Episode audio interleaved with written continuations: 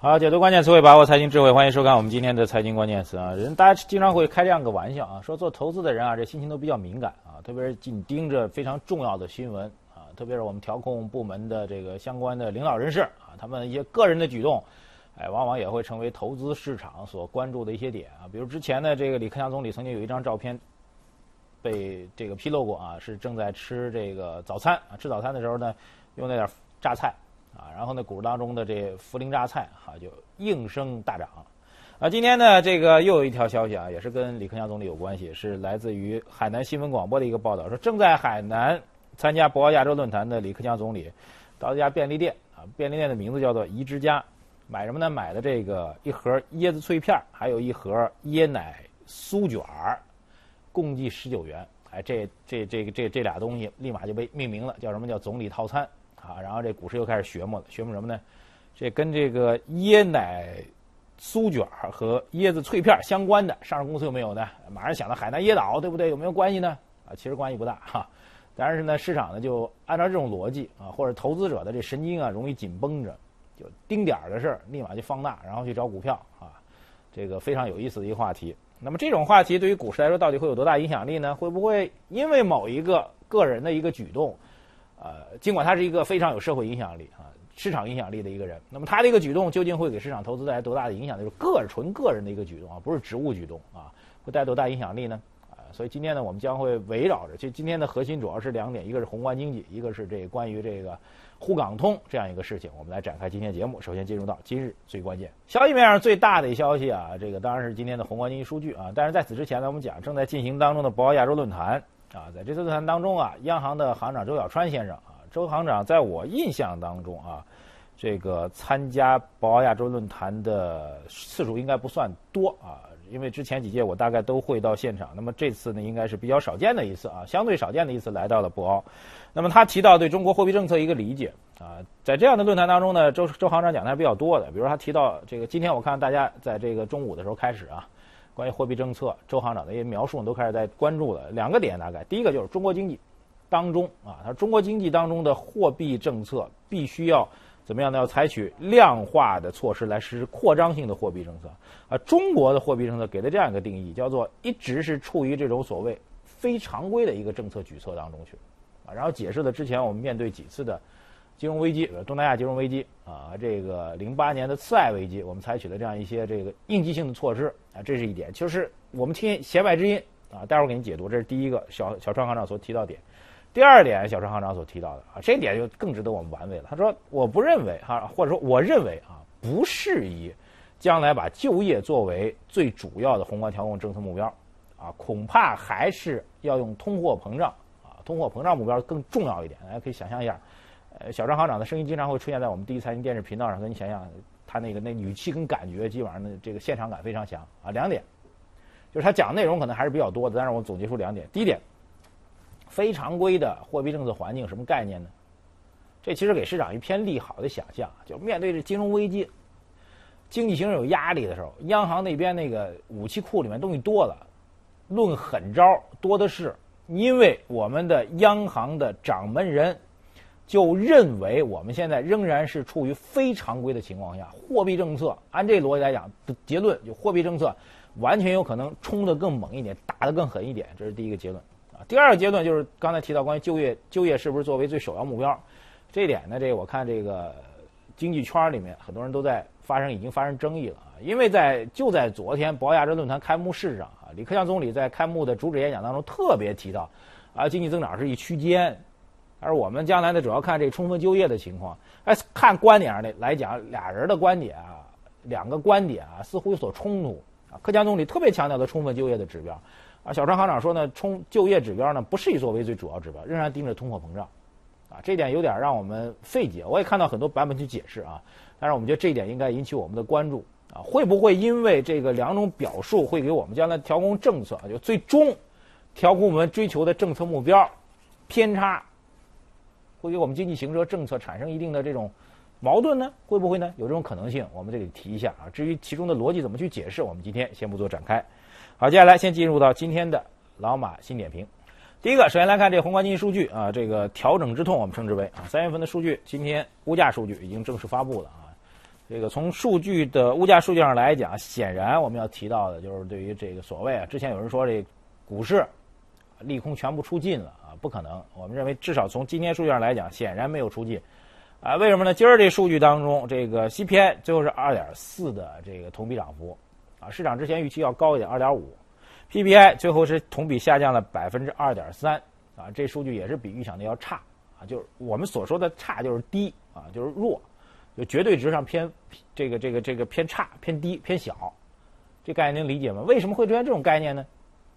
因为您如果把中国经济形势现在定义为一种不乐观的一种状况，那这种情况下，其实物价如果能够起来，物价能够抬头，就是现在的数据上来讲，根本不存在通货膨胀的问题啊，这点一定要强调。真正要警惕的是通货紧缩，所以在这个经济形势相对不乐观的情况下，物价指数如果能够高一点，比预期的高一点，那是好事儿。哎，问题是什么呢？问题是这不管是消费价格指数还是工业产成品的价格指数，都比预期的要低。而且正因为这个预期偏低啊，这机构在今儿这数据出来之后，又把全年的这个物价指数的预期呢又又调降了啊。比如这对全年的物价指数，我们看到的整体预期又大概调降了一点点啊。比如。之前可能预期两点四、两点五，现在可能预期 CPI 全年二点二、二点三啊这样的样子，这就距离我们这年初制定的这增长 CPI 的指导目标三点五啊，那相距甚远，压根儿不在一当量级，这是一个非常重要的点。另外一个就 PPI 这数据啊，连续二十五个月是负增长了，注意连续二十五个月 PPI 负增长就两年多了，工业产生品的价格就一直是在绝对值上，一直是在。负增长啊，是绝对价格在收缩啊！您注意啊，CPI 这个虽然是涨幅收窄，但 CPI 这绝对价格是上涨的。人类社会在进步，经济社会在发展，所以这价格就是商品的价格，总体的商品的价格，它总体的趋势是要上涨的。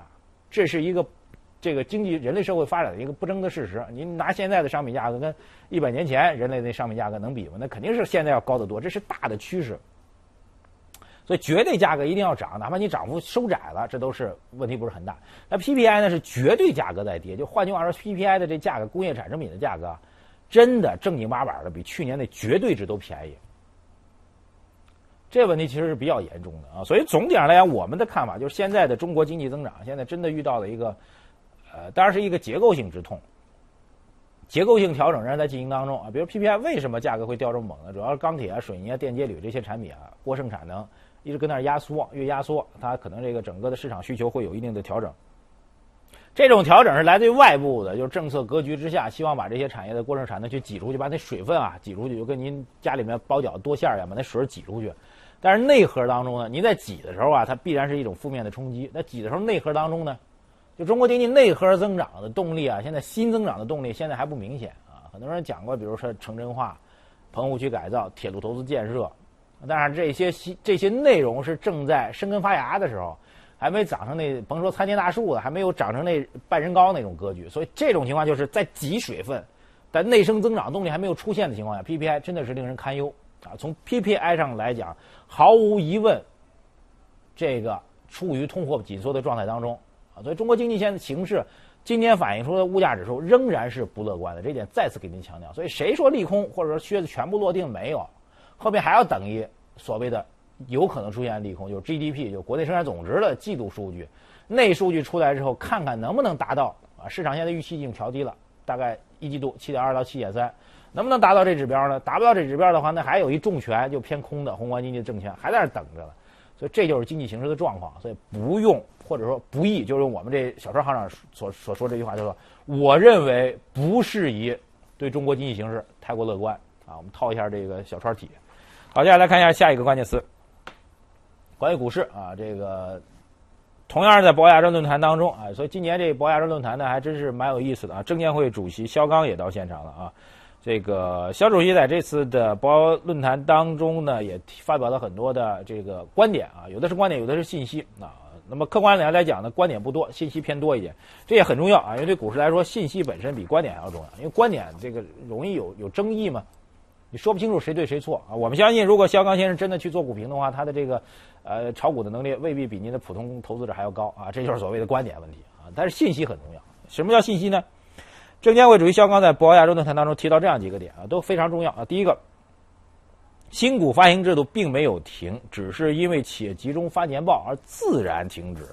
所以等到上市公司年报陆续出来，新股的发行就会按照程序走了。这是一非常重要的消息，就是你你甭琢磨的，现在就之前关于新股发行很多判断，什么判断呢？呃，救市了。之前那重新的开闸就错了，因为一开闸股股指啪嚓掉下来了，所以现在不敢弄了，救市了，错。人就是因为补材料，就这么简单。所以按照如果按照肖刚先生所讲这逻辑，我们可以得出推论来了。推论他没做，我们来做啊。万一我们推论错了，就我们自己责任啊。推论就是新股发行，你材料补差不多的，基本上五月份五月初，你再怎么着也可以恢复的吧？说这第一点，就是推论出来的新股发行有可能在五月份五月初的时候，基本上就可以真正的恢复了。啊，这时间来点也比较敏感。如果五月初就恢复的话，现在是四月中了。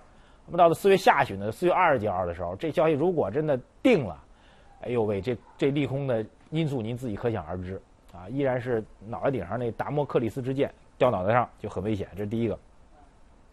第二一个，他提到这个长期就大家非常关注的，很多人等待的这股市所谓国九条的那个政策。他说国九条这政策啊，现在是还在以此前国务院会议已经讨论过的国九条，现在还需要进一步的修改才能够出来。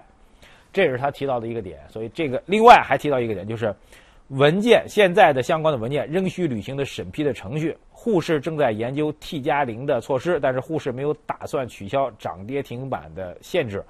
此外，他还其实还提到了一些比较重要的一些点，比方说关于股市的这个发展当中的这个注册制改革啊，其实也提到了大概一个时间表，比如在年底年内会有相关的突破，就是更多的是告诉我们这改革的啊。把这这一块内容作为总结，就是股市的改革，就跟万里长征一样，它是一步一步、一步一步走出来的啊！不是说您今儿呃在这个这个这个啪嗒一下，明天就到了这个陕北了，不是这样一种状况，它真的是一步一步走出来的。呃，所以对于改革的政策、改革的股市改革、股市改革的政策，还有股市改革的制度出台，一定要有一个耐心。现在一种什么样的格局呢？我们的观点，股市改革。现在很明显处于一种渐进当中啊，这真的是一种慢慢走的过程当中。但是这些制度本身啊，你很难去说它是多还是空啊。当年其实想想看，当年对股市影响最大就是那股权分置改革，那波澜壮阔大牛市还记得吗？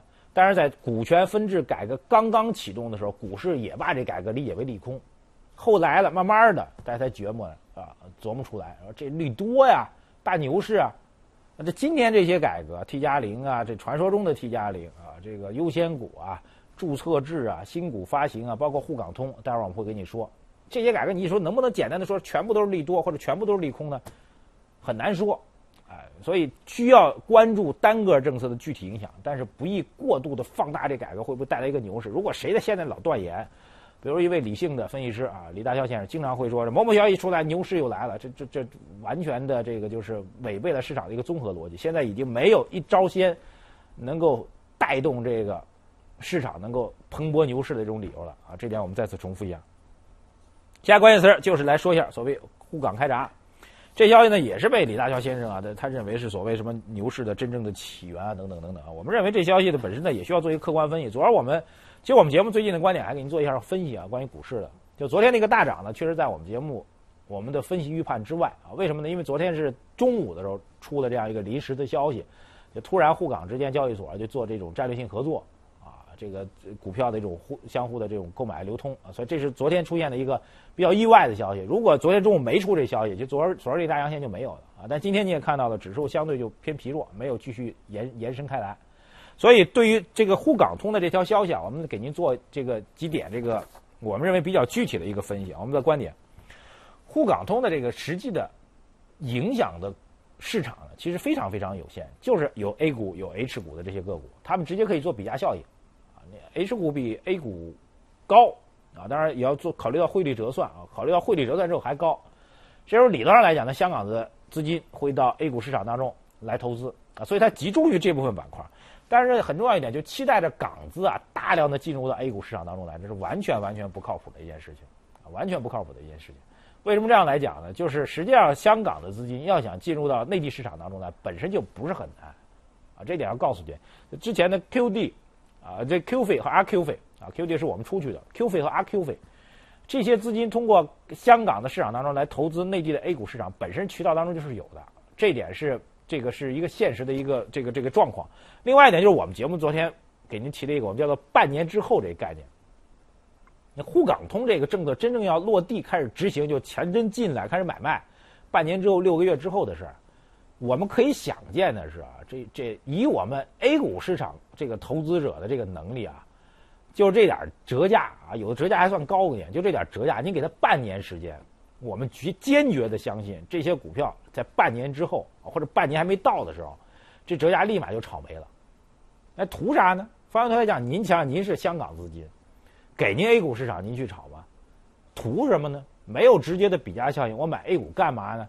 更何况总体上来讲，香港市场包括全球的主流市场，他们的估值水平比我们 A 股市场一点都不算高啊。那特别是跟创业板，啊，当然创业板这次深交所就是因为创业板估值太高，所以压根就不想参与这个所谓的沪深呃这个港深通，对吧？就没做这样一事情。那对于 A 股市场来说，你说这个蓝筹股估值低，但是有没有绝对的低呢？也不明显。所以我们的观点，第二个观点就是资本市场的全面开放，这是一个大的格局。因为沪港通这事儿啊。说大的去或者真正的影响，其实是一个资本市场全面开放的一个推进的过程当中。将来你可以想见的是，未来某个时间点，我们也不知道什么时间点啊。我相信，包括小川行长也不知道什么时间点，就是真正的中国资本市场、资本项目、人民币资本项目可兑换，通通全部开放，会有那一天吗？肯定会有啊！所有人都相信这是市场经济发展的必然结果，不知道哪天。所以，资本市场这次的沪港通只是告诉我们，资本市场全面开放的程度在提高。但是这个导致其实负面的结果，就整体的估值水平会偏抑制，什么意思呢？就是总体上，比如中国是金砖四国或者金砖五国的成员之一，里边来讲，这些新兴新兴的经济体啊，他们的估值溢价可以比这这个发达国家的经济体的这估值溢价要高。您如果全面开放之后啊，其实大家会形成这估值的比价效应，反而会摁下去。呃，总体上来讲，来一句话结论吧，就是我们压根看不出来这沪港通啊跟这个 A 股大牛市有什么任何的逻辑上的联系。更多的这种短平快的一种操作啊，所以现在有还没有任何一个理由或者任何几个理由捆到一块儿，可以断言 A 股会来牛市啊，这是我们的一个基本看法。好，接下来看一下今天的财经热搜词。